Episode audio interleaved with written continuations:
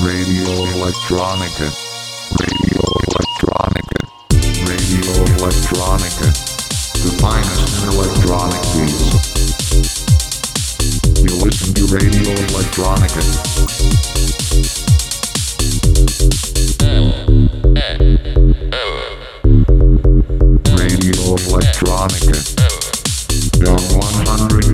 103.4 MHz and 107.9 Carmel. At your local radio station Dana. Radio Electronica.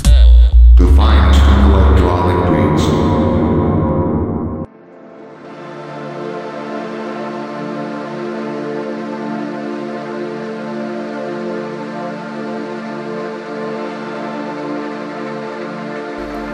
Hallo und herzlich willkommen zur Sommer 2023 Ausgabe von Radio Elektronika Broken Beats. Für diese Ausgabe habe ich etwas ganz Besonderes für euch kredenzt, nämlich ein Überschall und die Geschichte von Drum and Bass in Thüringen Special. Hierfür habe ich mit vielen Akteuren und Akteurinnen der Drum and Bass Szene aus Thüringen der letzten 20 Jahre Interviews geführt und ihnen Fragen gestellt, aus denen sich dann sozusagen für euch diese eine Geschichte zusammensetzen wird. Auf dieser kleinen Reise durch die kleine Geschichte dieser kleinen Nischenmusikrichtung der letzten 20 Jahre wünsche ich euch viel Spaß. Neben diesem etwas umfangreicheren Interview gibt es auch natürlich wieder einige Gastsets zu hören. Diesmal von DJ Real und DJ Apo33, den sozusagen Gründervätern des Überschall, und von Pull 180, dem DJ-Duo, welches den Überschall bis zum heutigen Tag veranstaltet. Und das Casablanca hier in Jena nach wie vor regelmäßig mit hunderten tanzwütiger jungen Menschen füllt.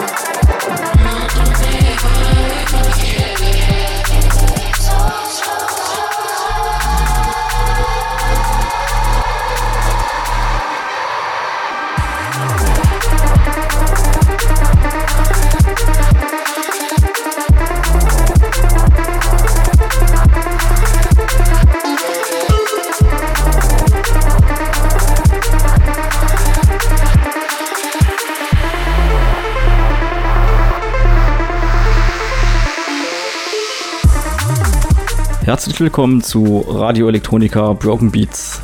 Diese Ausgabe kommt als Special. Wir beschäftigen uns heute mit der Geschichte von Drum and Bass in Thüringen und dem Überschall als Veranstaltungsreihe im Casablanca. Drum and Bass muss man nicht den B-Verrückten immer etwas erklären. Es ist eine schnelle elektronische Musikrichtung mit einem gebrochenen Rhythmusschema. Die Wurzeln von Drum and Bass liegen im Jungle und Happy Hardcore im England der frühen 90er Jahre. Als einer der Meilensteine der DNB-Szene gilt das 1995 erschienene Album Timeless des Produzenten Goldie.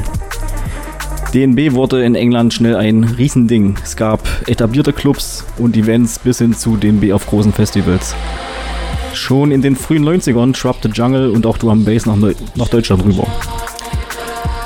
Mit seinem ersten Epizentrum, dem Milk Club in Mannheim.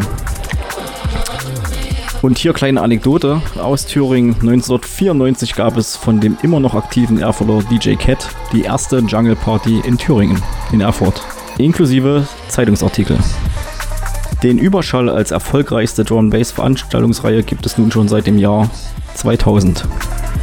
Die Bionic Crew, bestehend aus den DJs Real und Apo 33 sowie dem MC Mischer, veranstalteten diese Reihe von 2001 bis 2012. Damit haben sie auch mich geprägt und ich kann mich gut an die ersten Besucher erinnern im Jahre 2003, als ich Gänsehaut bekam und mir einfach dachte, was ist das für eine geile Mucke? Diese Ausgabe hier soll die Geschichte davon erzählen und auch wie es dann mit Pull 180 ab 2012 weitergegangen ist. Real und Apo, wie kamt ihr zu DNB und welche Künstlerinnen und Künstler haben euch beeinflusst? Wie bin ich zum Drum Bass gekommen? Also, ähm, ja, Anfang der 90er, ähm, als ich so vor mich hin pubertierte, mh, hm, fing das Interesse an Musik an bei mir. Und das hieß damals vor allem ähm, in Clubs fahren, mit dem Wochenendticket, was es damals gab, nach Berlin zu fahren, im zarten Alter von 16. Ähm, ja, und damals war das so, dass die Musikrichtungen noch gar nicht so doll auseinander genommen wurden, was dann so die Abendgestaltung betraf. Sprich, der DJ hat dann auch mal Drum Bass oder damals Jungle oder wie auch immer und Techno gespielt. Und so hörte ich dann irgendwie alles so parallel. Ähm, und bis ich dann mal 1994 auf der Mayday in Dortmund stand und LTJ Bootcamp gespielt hat und äh, ich total weggeblasen war von diesem Sound und äh, laut Flyer zumindest wurden damals die Subbässe mit Motor, also Benzinmotor betrieben. Ähm, ja, und dann stand ich vor der vor den Subbässen und konnte mein Glück gar nicht fassen und da war mir irgendwie klar, so Drum Bass, da könnte schon noch was gehen irgendwie eine Zeit lang. Ähm, ja, also würde ich auch sagen, die eine der ersten äh, Influences äh, ist auf alle Fälle LTJ Bootcamp und dann ja die ganzen Metalhead-Sachen, Dillinger, pff, hat mich schon immer gerockt ähm, und aber auch äh, das andere Spektrum, sprich Caliber, Marcus Intellects und wie bin ich zum Drumbass gekommen? Hm. Ja, ich komme ja ursprünglich aus dem Punk, Hardcore-Bereich, äh, war aber musikalisch immer open-minded, habe alles gehört, sei es Reggae oder selbst elektronische Musik zu meinen frühen Jugendjahren. Ne? Aber der Fokus lag bei mir am Anfang wirklich auf Punk, Hardcore. So, irgendwann mal bin ich dann halt äh, aus meiner Heimatstadt weggezogen nach Gera. Äh, bin da, hat da ziemlich schnell Anschluss an Leute gefunden gehabt und habe dann in einem Haus gewohnt, da wohnte Fono hoch drin. Fono ist ein alter äh, Jungle Drum Bass DJ aus Gera, der wohnte dann über mir und in der Zeit entflammte natürlich auch, man hat immer nach was Neuem gesucht. Ich habe dann viel äh, BBC Radio gehört, da liefen dann halt immer Jungle Tunes. Hat mir immer auch gut gefallen und Phono brachte mir irgendwann mal ähm, Goldie Timeless CD mit ins Haus. Also praktisch hat er mir gegeben, ihr hört ihr das mal an, könntet dir gefallen. Und ab dem Zeitpunkt war ich angefixt. So. Ne? Ja. Mein, meine Favoriten oder äh, sagen wir mal so Künstlerinnen, Künstler, die mich beeinflusst haben, ist natürlich Metalheads. Ne? Nach wie vor ein gutes Label. Dreamforce, Full Cycle, natürlich Two Players Hype gehört mit dazu. Das waren so meine Anfangsjahre. Real. Hast du vorher andere Musikrichtungen aufgelegt und wo? Ja, also eigentlich war ich immer in allen Musikrichtungen interessiert, äh, solange es irgendwie damit zu tun hatte, dass man dazu tanzen konnte. Sprich, ich hatte auch mal eine Hip-Hop-Band gehabt oder zwei sogar, ähm, die sich da geschichtlich unbedeutend durch die Jahre geschlichen haben in meiner Biografie. Ähm, habe früher auch Hip-Hop aufgelegt und äh, später oder auch schon eigentlich von Anfang an immer House und Techno und das auch produziert. Ähm, ja, wo habe ich aufgelegt? Also ich komme äh, aus Gera eigentlich äh, und habe damals, wir hatten einen Verein, die ist 075, da haben wir ganz viele Veranstaltungen in Gera und auf der Muna gemacht. Dann später habe ich die Bionic Sessions organisiert, also habe da das Booking gemacht und die Flyer und die bescheuerten, bekloppten kleinen Texte geschrieben bevor ich dann irgendwann schließlich ins Kassa gestolpert bin oder äh, eingeladen wurde von dem guten Ilja, die Überschallveranstaltung zu übernehmen. Wie seid ihr zum Überschall gekommen? War die Idee von euch? Ja, ich habe damals, ich glaube, das muss so um die 2000er gewesen sein, äh, äh, ein, zweimal im Casa gespielt. Äh, zur schönen Freiheit, wo damals dann auch nicht nur House und Techno lief, sondern halt auch schöne Freiheit war. Sprich, da lief dann halt auch gerne mal andere gute Musik. Ähm, und daraufhin wurde ich dann vom guten Ilde gefragt, ob ich nicht Lust habe, die Überschall zu übernehmen. Denn die Überschall, die gab es schon, glaube ich, ein Jahr lang organisiert oder genau damals organisiert von einem Kollegen, der hieß Dioptrin 13, glaube ich. Wann und in welchem Club gab es dann die erste Überschallveranstaltung? Ja, Überschall äh, ist ein Kind des Casablancas und äh, ich glaube, die ersten Überschall muss es so 2000 gegeben haben. Ich glaube, ich habe dann die Überschall 2001 übernommen. Ich glaube, äh, das war damals ähm, Gott, wie hießen die? Ich glaube, äh, Dioptrin 13 hieß der Kollege, der das vor mir gemacht hatte. Das war, glaube ich, ein halbes Jahr war oder ein Jahr ging die Veranstaltung schon, bevor ich das dann übernommen hatte. Äh, und das war damals sogar noch im Wechsel mit der schönen Freiheit gewesen. Diese Mittwochsveranstaltung im Kassa. Ähm, ja, da gab es dann so ein paar Sachen auch, wo die Hard Age Jungs da waren und so. Und dann irgendwann, ich glaube 2001, habe ich dann den Überschall in die Hand genommen. Habe damals meinen Zivildienst auch irgendwann später im Kassa gemacht. Ähm, ja, und dann haben wir uns da ein paar Jahre gehen lassen und ein paar Jahre Unfug gemacht. Ins Casablanca gekommen sind wir natürlich durch Mario, a.k.a. Ralle. Ähm, der hatte, denke ich, dort irgendwann mal Zivildienst gemacht.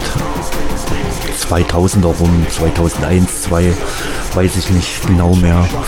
Ja, und dadurch ist der Kontakt halt mit dem Kassa entstanden und schwuppsdiwupps hatten wir uns dann die Veranstaltung ans Land gezogen. Ne? Genau kann ich das auch nicht mehr so sagen. Vorher hatten wir äh, die Bionic Session in der Muna gehabt, teilweise in Gera, auch schon in Jena, im Kulturbunker am Saalbahnhof, was vom EBI gemacht worden ist, ein paar Leuten. Ja, und dann ging es straight im Kassa weiter. Eine ziemlich lange Zeit sogar. Ne? Drum and Bass entwickelte sich immer mehr und etablierte sich auch immer mehr im Kassa. Die Reihe war eigentlich konstant erfolgreich. Ich bin selber 2005 nach China gezogen und wurde zum Überschall-Stammgast. Die legendären Bionic vs. Broken Harmony Crew Battles waren die Highlights, neben den Bookings von Acts aus dem Drum and Bass Mutterland England wie DJ Storm oder Clute. Nicht nur mich hat dies beeinflusst, auch die beiden DJs von Pull 180 waren mehr oder weniger zeitgleich vom Jungle Fieber erfasst und besuchten den Überschall. Benny, wie sind deine Erinnerungen an deine ersten Überschallbesucher? Meine erste Überschall war wahrscheinlich ein sehr prägendes und entscheidendes Erlebnis für mich, weil ich glaube, ohne diese Überschall wäre ich nicht so lange beim Drum Bass geblieben, wie ich es nun mal bin. Ich muss dazu sagen, wir hatten im Freundeskreis lange vorher schon Drum Bass gehört, haben uns Tracks ausgetauscht, waren glaube ich sogar mal auf einer Schul- oder Jugendclub-Party, aber auf eine große Party durften wir halt noch nicht, weil wir noch keine 18 waren. Ähm, aber dann hieß es irgendwann mal, dass DJ Aphrodite ins Casa kommt. DJ Aphrodite war damals für uns einer der wichtigsten Namen neben DJ Hype und NDC. Und wir haben uns, also mein Kumpel Hendrik und ich haben uns gesagt, wir müssen da hingehen, egal wie. Und wir wussten von anderen Freunden, die ebenfalls noch keine 18 waren, dass die äh, schon öfters mal im Casa waren. Also musste es irgendwie einen Weg geben. Wir sind dann relativ zeitig mit dem Zug nach Jena gefahren und haben uns irgendwie in den Club gesneakt und die ersten Schritte in den Club rein waren ein absolutes Erlebnis. Die Bassgewalt also ich, ich habe sowas in meinem Leben vorher nie, noch nie gehört. Das war Drum Bass auf einem ganz anderen Level plötzlich. Wir hatten das immer nur über Kopfhörer gehört oder über irgendwelche komischen ähm, Speaker, aber das auf so einer Anlage zu hören, alter Falter. Und dann die Leute die waren alle cool, irgendwie jeder hat getanzt, wie er wollte. Alle hatten halt irgendwelche Streetwear-Klamotten an, war nicht irgendwie schickimicki oder so. Es war wirklich total cool. Und der Abend, ähm, also ich weiß gar nicht mehr, wahrscheinlich die Bionic-Jungs hatten aufgelegt. Und mein Kumpel Hendrik und ich, wir waren schon komplett fertig, noch bevor DJ Aphrodite überhaupt angefangen hatte zu spielen. Und ich saß irgendwann mal komplett dehydriert vorne am Eingang und war komplett fertig mit der Welt. Und meine Beine haben gesagt, nein, meine Füße haben gesagt, nein, bitte nicht mehr. Aber ich musste einfach irgendwie noch weiter tanzen. Wir haben die ganze Zeit getanzt und es ging immer irgendwann nicht mehr und dann haben wir uns doch wieder aufgerappelt und dann hat DJ Aphrodite den nächsten, das nächste Ding gezündet und oh, ich möchte diese Erfahrung nicht missen. Und ähm, wir sind von da an halt, glaube ich, fast jedes Wochenende dann auf Drum Bass Partys gefahren. Wir haben irgendwann mal dieses Trommelbass.de Forum entdeckt, wo halt sämtliche Drum Bass Partys in Thüringen gepostet wurden. Und ja, deshalb von, von da an war dann Drum Bass für uns ein fester Bestandteil für jedes Wochenende witzige Anekdote noch nach diesem, nach diesem besagten ersten Überschallabend ähm, ich, konnte ich gar nicht schlafen, weil ich hatte am nächsten Morgen DRK-Lehrgang und musste, ich glaube, der ging um sieben los oder so, um sieben Uhr morgens und ja, ich habe mich dann gar nicht erst nochmal hingelegt und habe irgendwie weitergemacht. Und hat das euch als DJ-Projekt auch beeinflusst? Ja, also Überschall und das Casablanca an sich äh, haben uns natürlich total beeinflusst. Ähm, das war so ein bisschen der Anlaufpunkt. Die Szene so, so damals 2004 war sehr stark. Da gab es viele Veranstaltungsreihen, aber das war immer so der, so das Highlight. Äh, äh, teilweise mit, mit echt starken überregionalen Bookings, aber auch mit genug lokalem Szenezeug. Ähm, ja, was uns natürlich dann auch total Kraft und Mut gegeben hat, äh, selbst da in diese Richtung zu denken und uns eben als DJs auch in eine gewisse Richtung geschubst.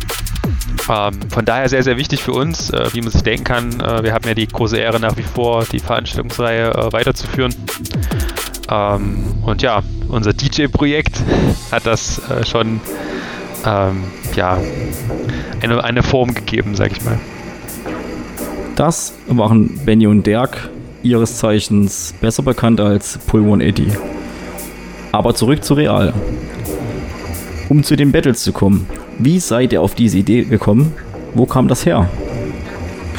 Ja, die Idee mit den Battles. Also wir hatten, wir hatten damals ja äh, so einen kleinen, äh, ja, keine Ahnung, Konkurrenzkampf oder eigentlich war das immer Spaß gewesen zwischen Broken Harmony, das sind so ein paar Jungs aus Bad Debra gewesen, ähm, und uns, der Bionic Crew, ähm, was immer irgendwie so eine kleine Rivalität war, aber eigentlich am Ende waren wir auch äh, ganz dicke Kumpels, haben ja auch zum Teil zusammen studiert oder keine Ahnung, ganz viel Zeit auch miteinander verbracht und irgendwann wahrscheinlich äh, nach ein oder zwei alkoholfreien Bier ist dann irgendjemand äh, auf die Schnapsidee gekommen.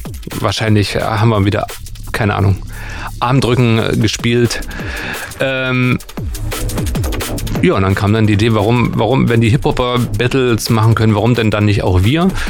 Und ich glaube, das erste Battle muss so 2006 oder 2000, ich, ich, muss, um ehrlich zu sein, weiß ich es gar nicht, ähm, gewesen sein. Und äh, wir hatten damals den Hubi, der am Theater in Weimar gearbeitet hat. Der hat da Licht- und Bühnendesign gemacht und der hat uns zum allerersten Battle einen schönen Boxring ins Kassa gebaut, der dann so schräg von der Bühne in den Publikumsraum hinunterhing. Und ja, das war auf alle Fälle ähm, damals äh, eines der Highlights veranstaltungstechnisch. Ähm, ich weiß gar nicht, wie die Battles heute noch sind, ob aber ja, das war immer so der Höhepunkt des Jahres gewesen für, für mich ganz persönlich und ich glaube auch für viele Leute, die zum Kazans Drum Bass gehen, zum Drum Bass gehen. Mir fielen die MCs auf.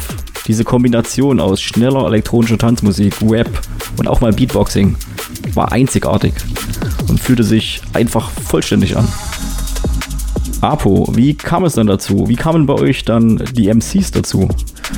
Ja, mit den MCs, also wir hatten Crew intern anfänglich gar keinen MC. es gestaltete sich als sehr schwierig, dachte ich. Äh, dadurch, dass mir halt durch die Veranstaltungsreihe Bionic Session halt auch viele deutsche äh, Drum Künstlerinnen, Künstler gebucht hatten, äh,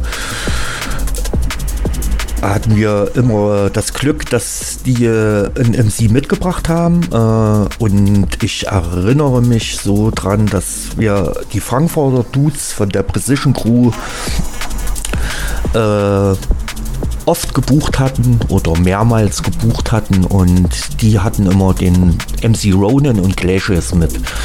Und ich meine auch, dass die zu den anfänglichen Bionic-Zeiten in Casablanca auch sehr, sehr oft da waren.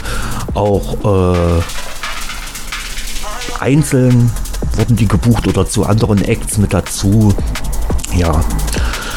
Äh, irgendwann mal später kam dann MC Amon mit dazu aus Halle. Der war dann, denke ich, auch Crewmitglied für 1, 2, 3 Jahre. Ja. Kyrill, Broken Harmony war häufiger zu Gast. Wie ernst war euch der Battle eigentlich? Also das Battle selber war ja eher so eine eher so eine freundschaftliche äh, Zusammenkunft von zwei Crews, äh, die da so einen schönen, äh, coolen Themenabend im Kassa gestalten. Äh, aber dennoch ging es schon auch darum zu zeigen, wer schon die dicksten Tunes dabei hat und wer schon die, die, die fetzten Sets spielt und so. Also so ein bisschen Ego-Pushing stand natürlich auch immer im Vordergrund. Aber prinzipiell war es halt eher auch so, das mit einem Augenzwinkern zu betrachten, wer ist jetzt hier die bessere Crew oder so. Äh, es war halt immer auch noch so ein, so ein tiefer freundschaftlicher Aspekt immer dabei. Ja? Aber halt auch dadurch halt auch eine fette Party zu erzeugen. Ne? Wer ist hier der Beste und so. Das war übrigens DJ Kyrill. Er war fester Bestandteil der Broken Harmony Crew. DNB war zu dieser Zeit auch in Weimar sehr lebendig. Es gab den Club Clock 11, auch größere Bookings und sehr regelmäßige Waves mit einem sehr lebendigen Austausch, auch mit anderen Crews. Was ging in Weimar zu dieser Zeit? In welchen Clubs lief Drum and Bass und welche Highlights gab es damals? Es gab nicht, also Clubs selber gab es nicht. Es gab irgendwie ein paar Veranstaltungsreihen. Die, die Here Now Geschichte, die Future Logic Geschichte, die Mini Logic Geschichte, ähm, der, die Here Now Sache, oder die Here Now Party Reihe, die lief, im, die lief damals im Monami ähm, und ist dann, als dann später das Glock 11 kam, halt mit ins Glock 11 gezogen quasi. Wir selber äh, haben im E-Werk die, die Future Logic Geschichte gemacht oder halt ähm, die Mini Logic Geschichten im, im Gaswerk in, in Weimar. Äh, wo, wo man halt immer auch noch so geschaut hat, äh, dass man vielleicht auch noch einen zweiten Floor dazu macht, dass man ein bisschen die, die ein bisschen was Breiteres noch anbieten kann oder das, was man halt so repräsentiert noch anbieten kann. Ähm, aber ansonsten großartig Clubs oder ne, gab's ja, gab's ja nicht. Die C-Keller, klar, lief auch noch, lief, läuft auf heute noch C-Keller, ne, gibt's die Drum Bass Abendveranstaltung donnerstags oder so. Ähm, äh, äh, was war, ja, Gerber halt noch, ne, was halt auch momentan noch so läuft, aber so großartig Clubs gab's nicht in, in, in der Art und Weise. Ähm, Hetz oder, oder, oder große, große Gigs. Also ich kann mich an, an, an eine Clock 11 Geschichte erinnern, wo wir Friction da hatten. Äh, MTC ja, EDK war regelmäßig zu Gast äh, mit den ganzen MC-Geschichten, Rawhall Crew MC-Geschichten drumherum.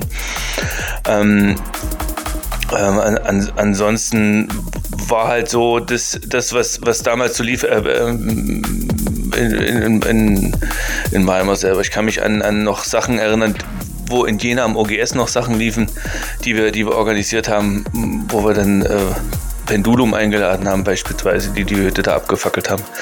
Aber so in, in Weimar selber waren die halt auch eher so also wir haben in, bei der Broken Harmony Geschichte äh, haben wir halt auch immer versucht, eher so, ähm, so ich sag mal, so in Klammern so, ähm, ich sag mal, deutsch zu bleiben irgendwie. Ne? Also wir haben uns da, wie gesagt, Mannheim-Geschichten eingeladen, Stuttgart-Geschichten eingeladen und drumherum, weil da, da war viel los, da, da, ist, da, ist, da ist viel passiert. Ähm, äh, DJs aus Berlin, also wir waren da gar nicht so auf die großen äh, äh Acts oder so aus. Ne? Aber neben Jena und Weimar gab es natürlich auch in unserer Landeshauptstadt eine lebendige Szene. Dazu kann uns MC Weave etwas sagen. Er war der DNB-Vocalist der Landeshauptstadt und ist seit den frühen 2000ern unterwegs. Weave, was hatte Erfurt Ende der 90er und in der ersten Dekade der 2000er Jahre an Drum Bass zu bieten? Erfurt Mitte der 90er und Anfang der 2000er Jahre ist für mich persönlich und ich denke auch für viele andere äh, hier verbunden mit einem Namen und das ist DJ Cat. DJ Cat hat damals im Pure Record Store gearbeitet und hat dort die Platten verkauft, äh, die dann auf den Plattentellern vieler DJs gelandet sind. Anfangs waren das noch nicht so viele DJs die zum Beispiel im Brickhouse aufgelegt haben, illegale Partys in einer Industriebrache. Äh, später hatten wir dann immerhin die Kantine, wo wir schon DJs wie Storm, Phoneheads oder Makai, die mit eigenen Visuals, mit einem eigenen VJ angerückt sind, äh, bewundern durften und die uns sehr, sehr inspiriert haben. Das Domizil am alten Nordhäuser Bahnhof war für uns so eine Art kleine Übungsstätte, in der wir als DJs und ich als MC auch äh, die ersten Schritte wagen konnten und uns da so ein bisschen ausprobieren konnten. Und DJ Cat war immer ein großer Förderer äh, von Talenten, von neuen Leuten äh, und hat denen eben auch eine Bühne geboten. Nicht nur Erfurter, sondern er hat genauso gut auch später im ETC Leute aus Nordhausen, Mühlhausen, Ilmenau, Weimar, Jena, Leipzig, alle.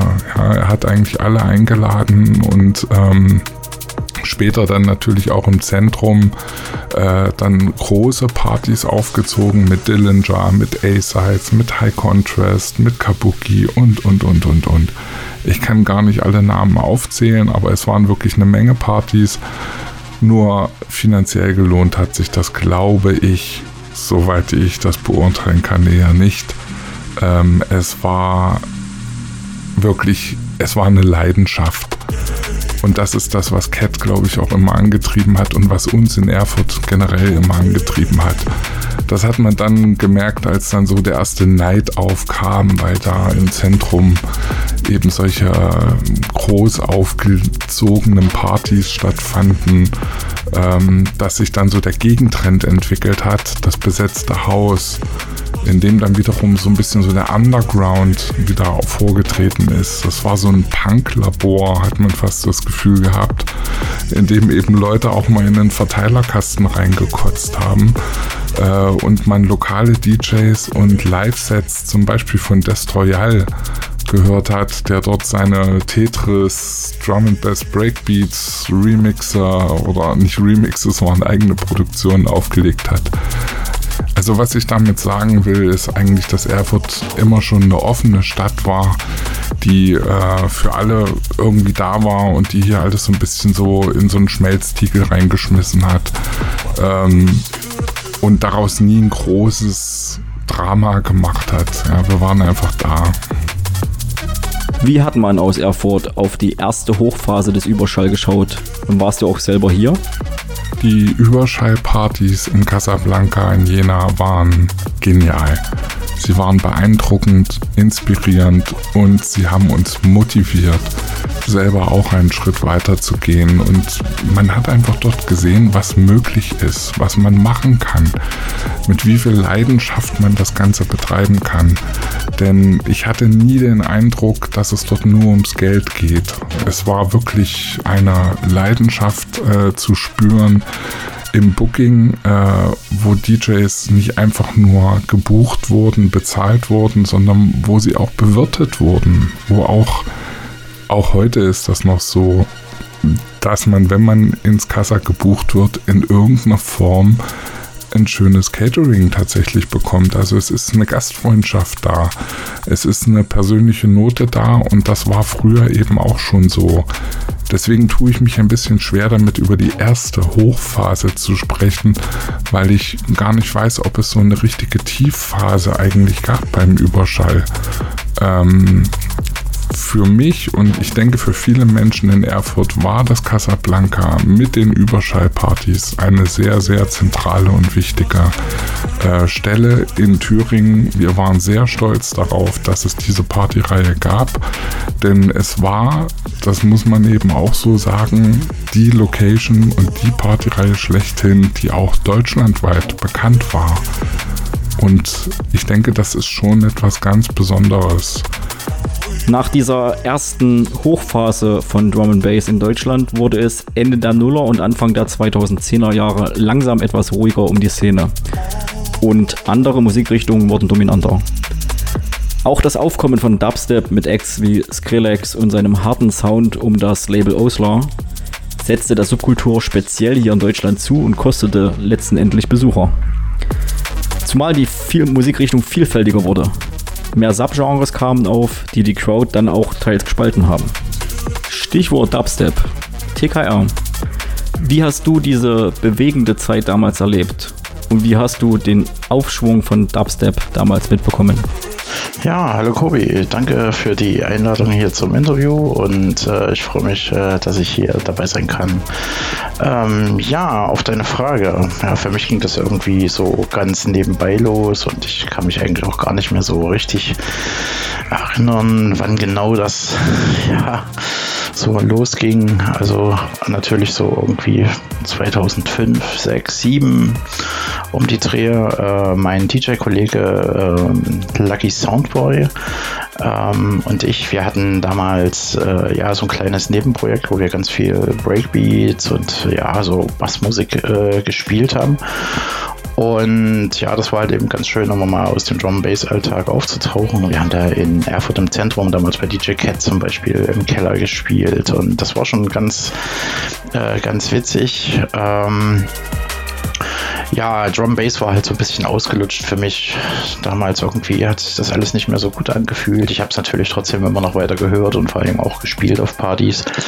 Ja, und äh, mein besagter Kollege Lucky Soundboy, der spielte halt dann eben auch ganz oft Grime-Platten und auch immer mehr Dubstep dazu. Äh, und auch ein weiterer äh, Crew-Kollege, und zwar Mr. Boogie, der ist dann auch so mit auf den Zug aufgesprungen, auch über Grime und Dubstep.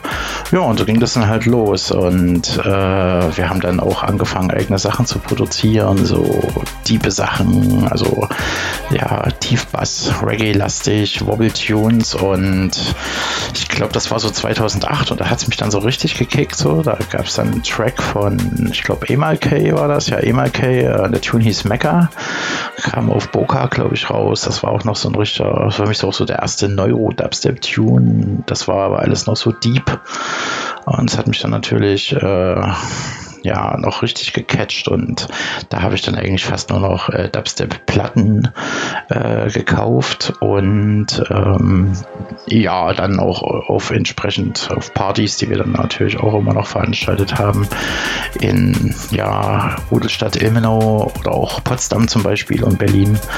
Ja, da haben wir den Kram dann gespielt äh, und da hat sich das dann auch so entwickelt, dass wir viele Leute in Deutschland kennengelernt haben. Äh, gute Connection nach Hamburg zum Beispiel geknüpft haben, wo wir auch noch heute, oder ich heute auch noch Freunde habe. Ja, äh, die Doors, also unsere Digital Audio Workstations haben natürlich dann auch irgendwie gequalmt, weil das Schöne im Dubstep war irgendwie, das war irgendwie alles neu, so alles war erlaubt.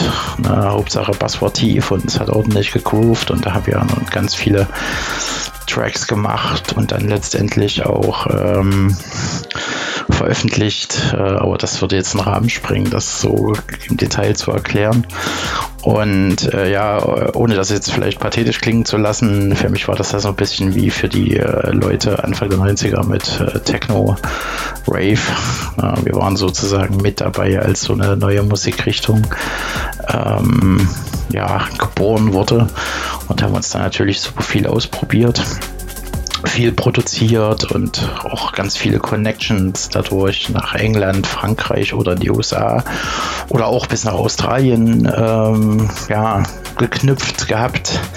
Und ja, ich hatte da so einen kleinen Traum immer und das war auch mal so seine eigenen Platten da an der Wand zu haben. Und ja, das hat sich dadurch natürlich erfüllt. Oder auch eben die Möglichkeit dadurch, durch das Produzieren eben auch auf großen Festivals wie jetzt meinetwegen SMS oder Sonne, Mond und Sterne oder eben halt auch dem berühmten Fusion Festival zu spielen. Ja, ging dadurch eben auch in Erfüllung und äh, das da ist für mich heute, kriege ich immer noch Gänsehaut, wenn ich so darüber rede. Ähm, leider ging das dann so Anfang der 2000er, äh, nicht Anfang der 2000, 2010er Jahre, ging das dann so ein bisschen in die Brüche für mich vor allen Dingen. Das hat zum einen damit zu tun, dass ich ja so ein bisschen privat ein bisschen gestruggelt habe so und ähm, ja, aber auch diese ganze Bro-Step-Geschichte, so ja, in Anführungsstrichen Skrillex-Style oder wie sie nicht alle hießen, die haben dann das so ein bisschen für mich kaputt gemacht. So, ne? Das war dann der, die Luft auch raus. Und ich habe dann wieder angefangen, wieder mehr Drum Bass zu kaufen und vor allen Dingen auch zu spielen. Ähm, aber die Liebe zum Dubstep ist natürlich bis heute geblieben und ist jetzt auch gerade so ein bisschen wieder aufgeflammt. Es gibt auch wieder schöne Tracks oder es macht auch eben einfach Spaß, äh, alte Tracks immer noch neu zu spielen ähm, oder wieder zu spielen. Und äh, ja, das äh, ist und war für mich eben Dubstep oder das äh, Schöne daran halt so. Und ja, es gibt zum Glück halt eben noch viele Heads, die dabei geblieben sind. Und ich höre viele, viele Sachen auch so auf den gängigen Social Media Portalen wie Soundcloud oder so. Äh, bis heute. Ja, das war es dazu quasi. das war TKR. Auch er ist einer dieser langjährigen Gestalter der Drum Bass Szene in Thüringen, aber eben auch Dubstep-Produzent somit hier ein Akteur, der speziell zu dieser Phase sehr viel aussagen kann. Real. Neben Musikrichtungen entwickeln sich auch Künstler weiter. So gaben DJ Real und Apo den Überschall als Veranstaltungsreihe im Jahr 2012 in neue Hände. Real, fiel dir das schwer und wie kam es dazu? Ähm, ja, den Überschall abzugeben. Das war dann ein den Überschall abzugeben war eigentlich dann irgendwann auch eine logische äh, Konsequenz, weil ich gemerkt habe, dass mein Musikgeschmack sich auch so ein bisschen davon entfernt, von dem Musikgeschmack, was die Besucher hören wollten oder wollen. Und äh, ich glaube, die, die Initialzündung, das Ding dann halt auch in neue Hände zu geben, war, dass ich irgendwann da stand und habe aufgelegt und dann kam eine junge Frau zu mir und meinte, entschuldigen Sie bitte, können Sie bitte auch härter spielen? Und in dem Moment spätestens wusste ich, okay, jetzt muss da mal frischer Wind rein. Ähm, hab dann den Dirk von den 180er Jungs gefragt, ob, er, ob die das in die Hand übernehmen nehmen wollen.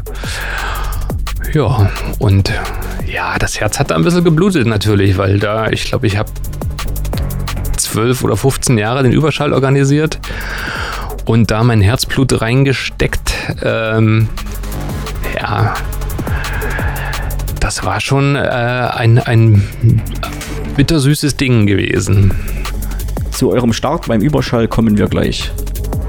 Bei welchen Veranstaltungen konntet ihr vorher Erfahrungen sammeln und wie war da euer Start in die Szene? Mann, da fragst du genau den, der sich äh, kaum an die letzte Woche zurückerinnern kann. Äh, ich versuch's trotzdem. Ähm, wir haben ja so 2004 rum Drum and Bass für uns entdeckt und irgendwie auch äh, gefühlt kurz danach äh, angefangen aufzulegen. Und damit kam natürlich auch der, der, äh, die intrinsische Motivation, selbst äh, zu veranstalten, selbst da auch so ein bisschen sich einen Namen zu machen. Und da haben wir äh, ja alles eigentlich genutzt, was wir so kriegen konnten. Haben die ein oder andere Dorfparty zu einer Drum Bass Party umfunktioniert und dann auch über eine DJ-Bekanntschaft die Möglichkeit bekommen, im Wasserturm in Eisenberg was zu machen. Das hieß damals Substanz, da gab es glaube ich zwei Stück von. Äh, da haben wir so ein bisschen Blut gelegt, glaube ich, dort, haben das dann umbenannt in den Klamottenladen und nach acht, neun Stück weiter äh, veranstaltet. Äh, ich glaube so drei, vier Stück im Jahr. Ähm, meistens regionales Booking, so ein bisschen auch teilweise über die äh, Thüringer Landesgrenzen zumindest raus. Äh, haben uns damit aber, glaube ich, so ein bisschen einfach auch in der Szene etabliert. Ähm, ja, genau. Irgendwann dann, äh, die, die, Jahre später, äh, ist dann in äh, der Muna der Uhu-Floor entstanden. Äh, der eine oder andere wird es sicherlich wissen, draußen äh, ähm, äh, in einem extra Gebäude. Wir haben da recht zeitnah auch die Chance bekommen, die Drum Bass Bookings dort mitzumachen. Ähm, ja, das haben wir auch einige Jahre gemacht. Den Uhu gibt es ja nun leider nicht mehr. kurz nachdem wir die Gelegenheit bekommen haben, kam dann auch schon der äh, Anruf damals von Real äh, und unsere Chance eben äh, ja im Casablanca äh, was zu machen, beziehungsweise die Überschallveranstaltung weiterzuführen. Was man im Allgemeinen sagen kann, ist, dass die Drum Bass Szene damals, äh, vor allen Dingen in den Nullerjahren, halt wirklich super äh, offen war.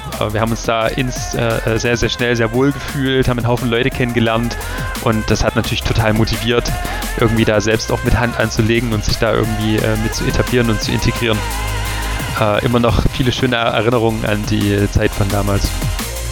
Wie waren eure ersten Partys beim Überschall? Kannst du dich noch gut daran erinnern? Bei unserer allerersten Überschall, wo wir auch quasi das Booking selber gemacht haben und auch das erste Mal so richtig mit Abrechnungen hantiert haben, da war ich gar nicht dabei, weil wir einen Gig schon vorher angenommen hatten und den habe ich wahrgenommen. Zu der habe ich gesagt, mach das mal, du machst das schon. Ähm, aber die Party 0, wo wir quasi das übernommen haben, wo uns DJ Real erklärt hat, so ist das mit der Abrechnung, das stellt er sich noch für die Zukunft vor und äh, mit einem weinenden Auge uns äh, das, sein Baby in die Hände gedrückt hat. Da waren wir quasi als DJ gebucht, neben Utah Jazz. Und ich weiß noch, MC Amon hat an den Abend ähm, das Mikrofon bedient und hat öfters mal gebrüllt, yeah, Poor and 80s overtaking, bla bla bla. Und wir standen im Publikum und haben gesagt, oh Mann, ey, jetzt ist das letzte Mal quasi auf der Seite der Party und ab, beim nächsten Mal stehst du dann auf der anderen Seite, du kannst nie wieder trinken bei Überschall. Solche Gedanken sind mir da durch den Kopf gegangen, was alles Quatsch war. Ja, ab dann waren wir dann halt irgendwie die Veranstalter und ähm, das ist glaube ich, bei einigen in der Szene gar nicht so gut angekommen. Aber egal, wer es übernommen hätte von DJ Real, es hätte immer jemand gegen das Schienbein getreten. Und ja, letztlich, ich glaube, die Besucherzahlen sind in, in, den nächsten Monaten wieder ein bisschen gestiegen. Ich weiß nicht, ob das am Sommerloch lag oder äh, das Booking ein bisschen raviger gestaltet haben. Keine Ahnung, aber ja, die ersten Partys sind auf jeden Fall cool, wenn ich da immer noch Videos sehe, wo wir DJ Freestar hatten, wo das ganze Casa wirklich gebrannt hat. Oder das erste Mal die, die Fraktion 42 Leute. Das waren wirklich coole Abende. Auch bei mir tat sich zur damaligen Zeit sehr viel. Ich wurde Mitglied der damals noch in Jena ansässigen Bloody Feed Crew und fing immer intensiver an, Musik zu machen und aufzulegen. Ich spielte damals auch das erste Mal im Casa, was ich bis heute immer mal tue und sehr gern tue. Nun sind elf Jahre eine sehr lange Zeit, gerade für eine junge Musikrichtung und eine Musikrichtung mit einem sehr jungen Publikum. Benny, hat sich für dich aus der Sicht eines DJs und Veranstalters die Szene und das Publikum dieser Zeit geändert? Und wie? Äh, ja klar, die Drum Bass Szene ist ständig im Wandel. Also ich kann mich noch an Zeiten erinnern, da waren wesentlich mehr DJs, wesentlich mehr Veranstaltungen, wesentlich mehr Veranstalter am Start. Da hatten wir an manchen Wochenenden drei, vier Partys in Thüringen. Und da haben sich die, die Veranstalter auf trommelbass.de gebieft, weil wieder mal irgendwas nicht richtig abgesprochen wurde und so. Das passiert heute nur noch selten, weil die wenigen Drum-Bass-Veranstalter mittlerweile ganz gut vernetzt sind. Das war früher wahrscheinlich auch schon so, aber dadurch, dass heute alles durch die sozialen Medien und WhatsApp und weiß weiß ich nicht alles noch enger zueinander gerückt ist, ist das wahrscheinlich noch viel einfacher. Aber ja, heute spricht man sich ziemlich gut ab, was, was Veranstaltungen in Einzelnen betrifft, dass sich da nichts überlappt. Ja, und das Publikum verändert sich halt auch genauso wie die Musik ständig. Als Dubstep groß war, als Dubstep plötzlich überall war, als Dubstep sogar im Pop war, äh, waren Drum Bass Tracks plötzlich auch etwas quietschiger zum Teil und etwas schriller. Und ja, das hat, denke ich mal, auch viel in der Szene getan. Es sind viele Leute dazugekommen, das hat dann wieder ein bisschen sich gelegt, zum Glück, aus meiner Worte mal gesagt. Ja, und dann, weiß nicht, so, gab, es gab dann wieder mal so ein Hoch an Leuten als, als Sigma Nobody to Love rausgehauen hat und das hat dann auch wieder ein bisschen abgeebbt und das Publikum wurde dann auch wieder ein bisschen größer als SESES und Mackie G hochkam und ja, das ist halt ständig bei Drum Bass Auf und Ab. Das weiß jeder und das ist nun mal so, seitdem Drum Bass existiert. Basti, du bist 2011 ganz klassisch aus Bremen zum Studieren nach Jena gekommen. Hast du als MC hier schnell Fuß gefasst und auf hunderten Events, ob lokal bis international, deine Skills am Mic präsentiert. War Überschall für dich etwas Bekanntes? Und wie hast du den Überschall als etablierte Partyreihe sowie auch den Rest der Thüringer Szene erlebt? Als ich 2011 nach Jena gekommen bin, habe ich den Überschall im Casablanca nicht gekannt, aber schnell erkannt, dass das eine überregional große Angelegenheit war. Immer ein fettes Line-up, viele Leute, die Party gemacht haben, große Location, das Bühnenbild sah immer anders aus, Licht und Sound waren immer top-notch. Und als ich angefangen habe, da zu spielen, habe ich gemerkt, dass so Artist Care, dass das zusammen Essen immer groß geschrieben wird, die Gastfreundschaft. Auch hinter der Bühne sind die Leute mega entspannt. Ich würde eher mal sagen, das ist echt eine saubere Szene. Und ähm, vorher habe ich äh, ein halbes Jahr bevor ich nach Thüringen gekommen bin, habe ich in Rudolstadt bei den Root Circle Leuten gespielt. Grüße gehen da auch noch mal raus. Und äh, da war ich vor zwei Wochen auch wieder, zwölf Jahre ist das mittlerweile her. Und damals bin ich Hals über Kopf nach äh, Thüringen gekommen und wusste halt echt noch gar nicht, was hier los war. Dann auf einmal gemerkt, okay, hier geht was. Und genau, seitdem fühle ich mich auf jeden Fall echt immer wohl, egal wo ich bin in Thüringen, ob das in Erfurt ist, ob das in Weimar ist, ob das Jena ist. So, ich habe hier immer eine gute Zeit. Glücklicherweise sind Kobi und ich damals auch aufeinander getroffen und ich wurde hier sehr schnell ins Herz geschlossen und damals war ich ja wie gesagt ein junger MC, Anfang 20, wusste noch nicht so richtig was geht und habe gemerkt, okay, hier ist Kickstart so. Mit dem Casablanca und den Leuten vom Überschall bin ich auch immer noch verbandelt, auch immer noch mit den Bass-Up-Jungs. Mit TKR spiele ich jetzt auf der Fusion im Dacia Hangar. Also meine Connection zur Thüringer und Jena Szene geht auch über meine Zeit in Thüringen hinaus und ich bin immer wieder gerne bei euch, Mann. Big up. Das war Monch MC. Er hat sich in seiner Zeit in Jena zu dem DNB-Vokalisten entwickelt und hat selber jährlich beim Überschall gerappt.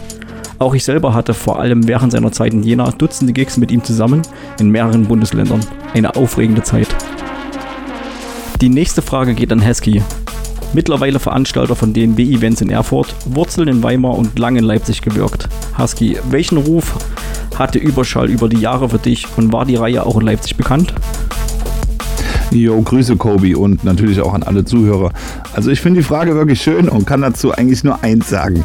Es war einmal vor langer Zeit. Seit 99 oder 98 oder so gehe ich zu den Überschallveranstaltungen. Äh, das ist auf jeden Fall eine Reihe, die mich mit am meisten geprägt hat, äh, was Drum and Bass anbetrifft. Und ja, hier, da ist quasi von Ruf nicht zu sprechen. Also genauer gesagt, das Casa, die Überschallveranstaltung, die Reihe. Das war unser zweites Zuhause. Wir waren oben auf der Empore zu Hause, vorne in der ersten Reihe zu Hause. Also das war unser Shit. Ja, dann habe ich 2003 das erste Mal aufgelegt vor Publikum und das war genau auch im Casa zur Überschallveranstaltung. Es war das Überschall-Battle zwischen Bionic und Broken Harmony mm, und das war das zweite Battle überhaupt und ja, ich wusste schon recht lang, dass ich da auflege, beziehungsweise war so ultra aufgeregt im Vorhinein, weil man, da hat man sich ein Jahr drauf gefreut auf die Party sozusagen und hat Spaß gemacht, hat mich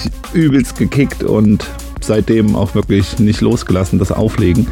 Von daher habe ich so eine spezielle Beziehung zum Kassa und Überschall und ähm, bin ja dann nach Leipzig gezogen, so 2007 rum, genau. Und habe dann durch die Entfernung so ein bisschen weniger Kontakt zum Kassa gehabt. Ja, Facebook und äh, Instagram, ich hatte glaube ich da sogar noch nicht mal richtig einen Computer.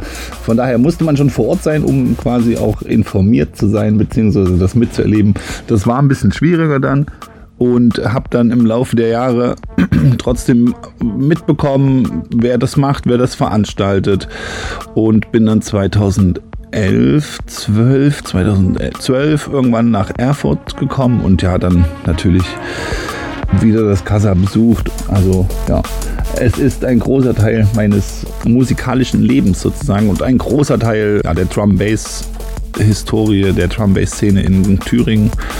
Von daher bin ich wirklich richtig, richtig froh und finde es mega, dass es halt immer noch so gut läuft und äh, vielen Leuten die coole Musik zeigt. Jo. Die nächste Frage wieder an Real und Apo.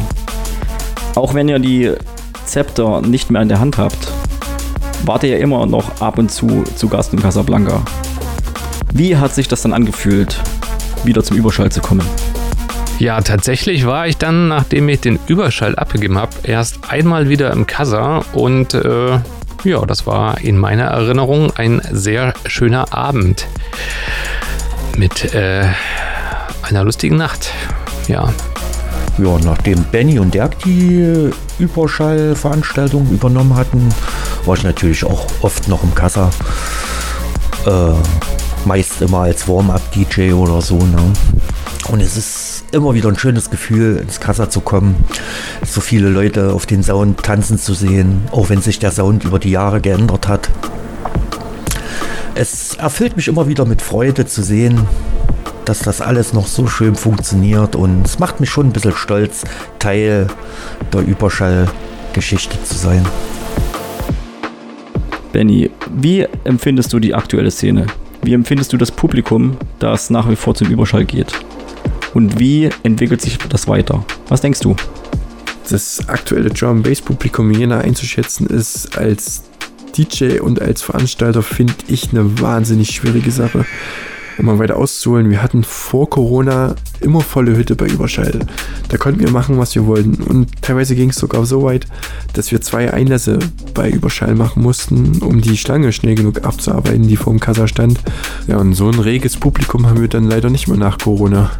Und ja, wir hatten auch den Ruf weg bei Überschall, dass das so ein bisschen die Kinder-Drum-Bass-Party ist weil wir jede Menge Mutti-Zettel hatten. Und ja, das Publikum war wesentlich jünger als ich das so die letzten Überschallpartys beobachtet habe. Jetzt sind wir irgendwo, glaube ich, so rein vom ins Publikum gucken, irgendwo bei Mitte 20, würde ich sagen, im Schnitt. So hat sich auch, glaube ich, ein bisschen der Musikgeschmack der Leute äh, verändert. Ich kann mich da letztens an eine Party erinnern, auf der ich gespielt habe, von DJ Kobe, äh, von den WhatsApp-Jungs. Da habe ich kurzzeitig den Floor leer gespielt im Rosenkeller. Dann habe ich Neurofunk ein bisschen gespielt und dann kamen die Leute wieder und denken, was ist denn hier kaputt? Seit wann hörten ihr hier Neurofunk?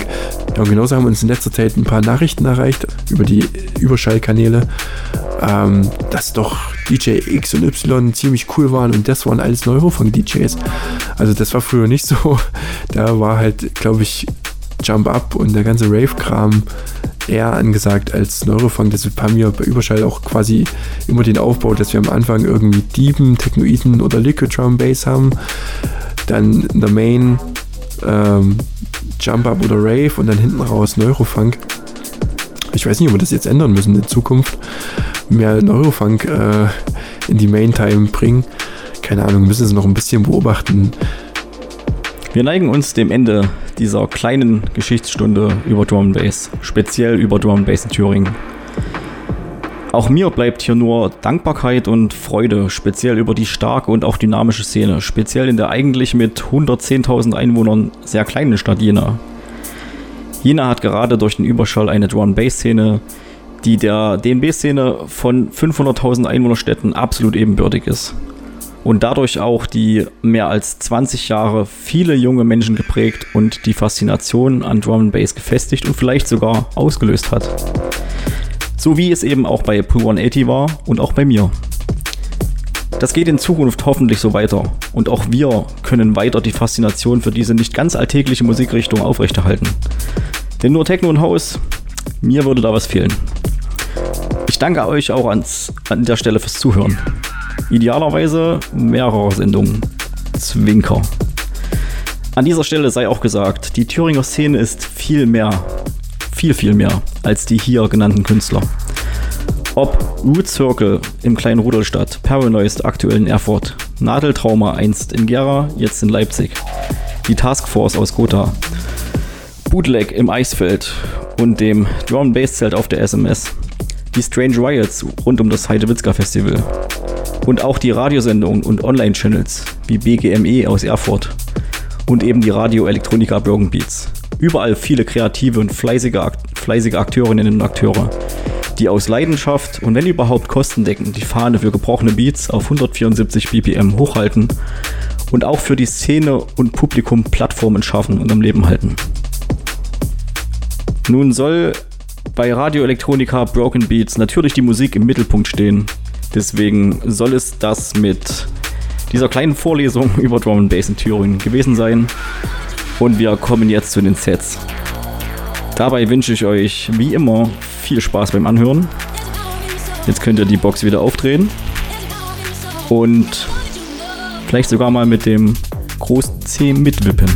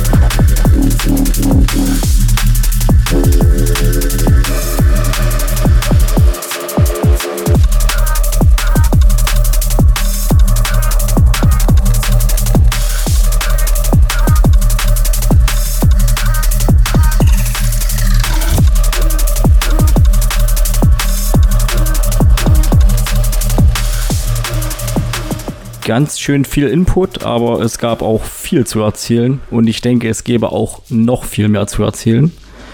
Wir starten jetzt mit den Gastsets und fangen an mit dem Gastbeitrag von DJ Real, der auch, um mal etwas privater hier zu werden, mich persönlich im Jahre 2003 zu Drum and Bass geführt hat und ja, bei mir einfach die Faszination für diese Musik gesät hat, die bis zum heutigen Tage sehr intensiv bei mir besteht.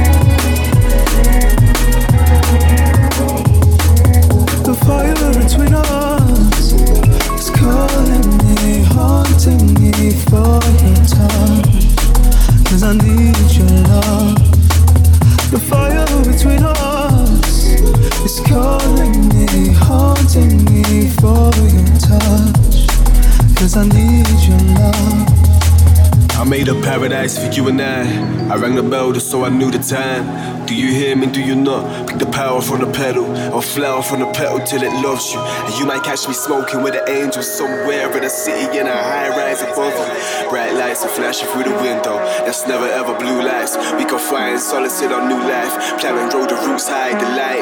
I could never find what I wanna find if I never tried. It's a lonely road. I look to angels when I'm tired. In the city I arrived, and as a young, the running ain't never stopped. The running ain't never rest. There's something I know I've lost. It's sounding like a trumpet from afar. Just a paradise that's ours to dream. That one day see that our hearts can beat.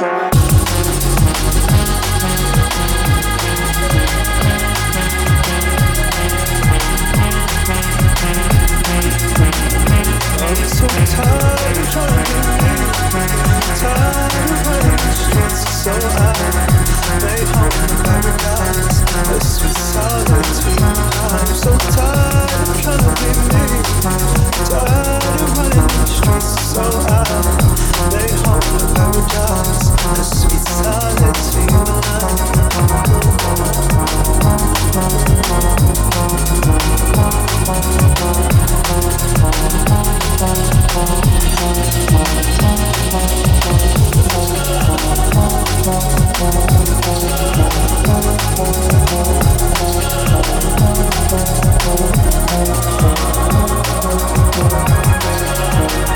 Thank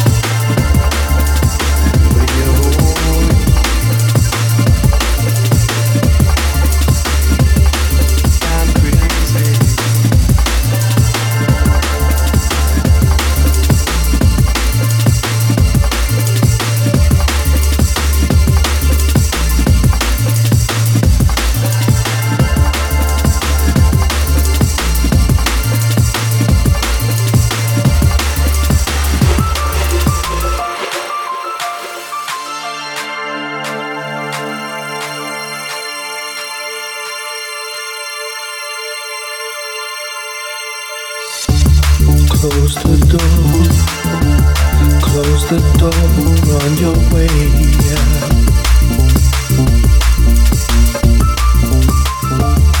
All the things I swore, all the things I swore I'd never do.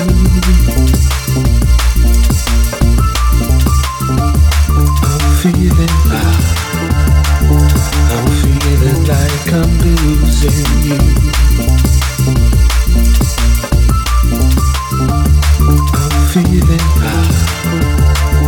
I'm feeling like I'm losing you.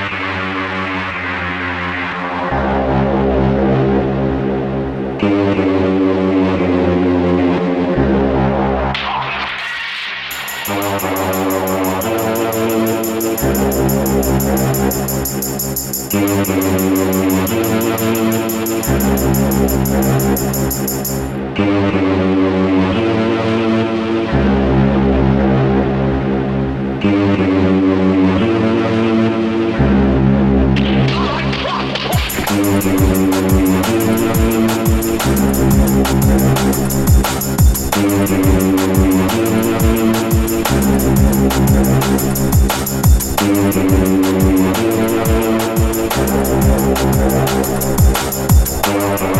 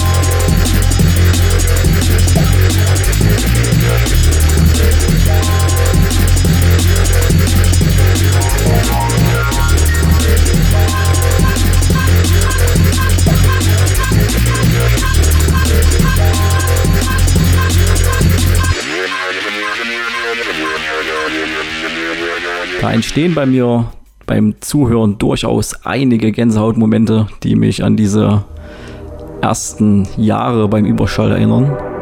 Sehr schönes Set. Ich hoffe, es hat euch auch so viel Spaß gemacht beim Anhören wie mir. Das nächste Set ist von DJ Apo33. Er ist noch, ja, bis heute als Drum Bass DJ aktiv und hat mit DJ Al früher den Überschall zu zweit quasi veranstaltet und regelmäßig nationale und internationale DJs gebucht. Dabei wünsche ich euch viel Spaß beim Zuhören.